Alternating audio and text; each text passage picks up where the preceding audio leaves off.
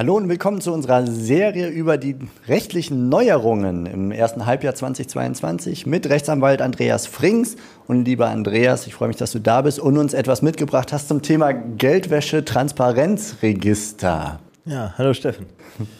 Was ist da neu und relevant für Franchise-Systeme? Also wir haben jetzt ein Vollregister im Transparenzregister. Das bedeutet, im Rahmen der Maßnahmen zur Bekämpfung der Geldwäsche oder der Finanzierung von schweren Ta Straftaten ähm, hat die, ähm, wurde mal ein Register ähm, entwickelt, aus dem man äh, die hinter einem Unternehmen stehenden persönlichen oder natürlichen Personen identifizieren soll. Das Register wurde allerdings so geführt, dass zwar jeder Eintrag, jede eingetragene Gesellschaft eintragungspflichtig ist. Diese Eintragungspflicht wurde allerdings ersetzt, wenn man stattdessen in das Handelsregister ein vergleichbares Register eingetragen ist. Wo ich mich sowieso eintragen muss, wenn ich eine GmbH, UG oder was auch immer gründe, dann geht das eh über das Handelsgericht. Genau, und äh, dann konnte man in der Regel aus der Gesellschafterliste, die man ja äh, dort hinterlegt, äh, oder aus dem, ähm, aus dem Handelsregisterauszug, konnte man dann im Zweifelsfall entnehmen, wer ist eigentlich die Person, die hinter dieser Gesellschaft das Sagen hat. Ne? Das war in der Regel dann der Geschäftsführer, wenn die Unternehmensanteile im Streubesitz waren waren oder eben der Mehrheitsgesellschafter oder derjenige, der mehr als 25 Prozent der Stimmen hat. Ja, und ich habe selber mitbekommen, also es ist ja kein Franchise-Thema hier, sondern es betrifft alle Gesellschaften und auch mhm. wir als GmbH mussten uns ins Transparenzregister eintragen und ich musste dann sagen, wer hat hier welche Anteile, insofern er mehr als 25 Prozent hat mhm. oder wenn er weniger hat, aber trotzdem mitbestimmen darf. Ne, so, da gibt es mhm. verschiedene Ausführungen, die müssen wir jetzt nicht im Detail erläutern, ja. das kann der Steuerberater machen. Aber ich war verpflichtet bis Juni, glaube ich, oder Juli. Ähm, das Ding einzutragen, weil sonst drohen Bußgelder. Warum diese Änderung? Also was hat die dazu genötigt, uns diese Bürokratie aufzuerlegen?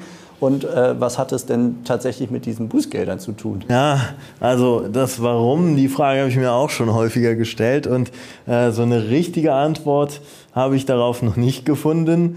Ähm, gerade wenn man sich den Zweck anschaut, dass es ja darum geht, irgendwie die Verschleierung von Vermögensströmen äh, aufzudecken. Ob äh, diesem Ziel da äh, Genüge getan wird, ist die Frage.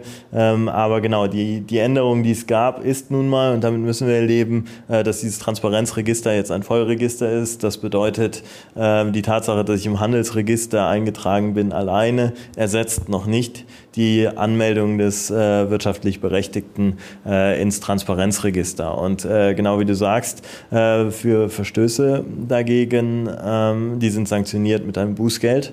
Und also du hast es ja gemacht. Ich weiß nicht, viel Aufwand war es wahrscheinlich nicht, das anzumelden. Nee, man musste, man musste vor allem im ersten Schritt mal dahinter steigen, was meinen die eigentlich ja. mit ihrem Fach Chinesisch. Ne? Dass man ja. da, das ist jetzt nicht zwingend eine Wortwahl, die ich jeden Tag benutze aber dann sind es wenig Fragen am Ende. Genau, also äh, wenn man kurz vor knapp ähm, da äh, kurz vor knapp war, dann war es so, dass das System überlastet war, aber ansonsten war es eigentlich kein Problem. Äh, es ist so ähnlich wie eine Anmeldung zum Online-Shop oder so, würde ich mal sagen. Ne? So kann man sich das vorstellen. Äh, äh man benötigt dann eben die Angaben äh, und es ist eben nicht viel Aufwand, aber auf der anderen Seite, wenn man es eben nicht beachtet, droht dann demnächst ein Bußgeld. Ne? Und, ähm du sagtest kurz vor knapp, so knapp eigentlich dann doch nicht, weil wir haben eine gewisse Karenzzeit. Ne? Genau, also es ist so, die Pflicht besteht, ähm, aber äh, die Bußgeldbewährung ist ausgesetzt äh, bis nächstes Jahr.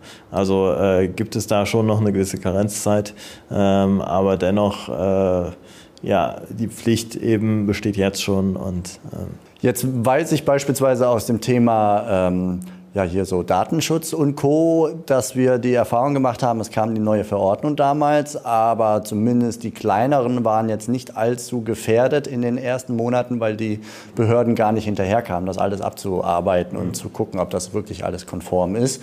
Ähm, hier könnte das ein bisschen einfacher für die Behörden sein, oder? Das, äh, das meine ich auch. Also hier ist es äh, viel einfacher, äh, denn wir haben ja die äh, Pflicht für alle Gesellschaften, die ins Handelsregister eingetragen sind. Und das Handelsregister wird elektronisch geführt. Äh, das heißt erstmal die Pflichtigen herauszufinden, das kann äh, der Computer ohne weiteres. Und das lässt sich dann abgleichen durch das elektronische Transparenzregister, äh, sodass ich sehr schnell dahinter komme, ähm, wer, wer der Pflicht schon nachgekommen ist und wer nicht.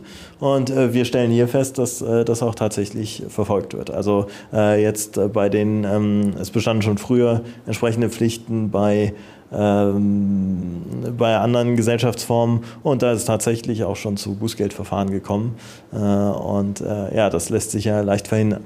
Ja, okay. Ganz interessanter Aspekt, äh, den ich noch dazu gehört habe von dir, ist, dass wir an dieser Stelle ein bisschen ins Mittelalter zurückgekehrt haben und wir haben den Pranger Der wieder Pranger eingeführt. ist wieder da. Äh, es gibt die Besonderheit im Geldwäschegesetz, äh, dass ähm, Verstöße ab einem gewissen Bußgeld eben auch veröffentlicht werden. Das heißt, mit Namen des Unternehmens äh, taucht man dann auf den Seiten des Bundesverwaltungsamts auf. Also wer das mal googeln möchte, äh, da findet man dann, in welcher Gesellschaft man damit ist. Das ist also wirklich, ich glaube, einzigartig. Zumindest ab einer gewissen Höhe. Ne? So. Ja, wobei die Höhe ist schnell erreicht. Ich meine, es wären 500 Euro. Oh, okay.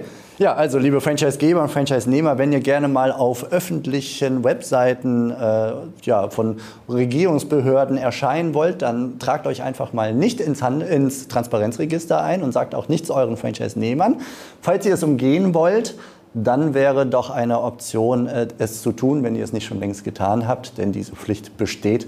Und äh, das auch in Richtung der Franchise-Nehmer, insofern sie keine Einzelkaufleute sind, sondern eine Art von Gesellschaft jedweder Art haben. Dann sollten sie sich auch schon eingetragen haben, idealerweise.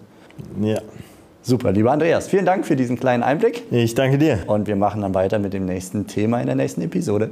Bis dahin. Ciao. Tschüss.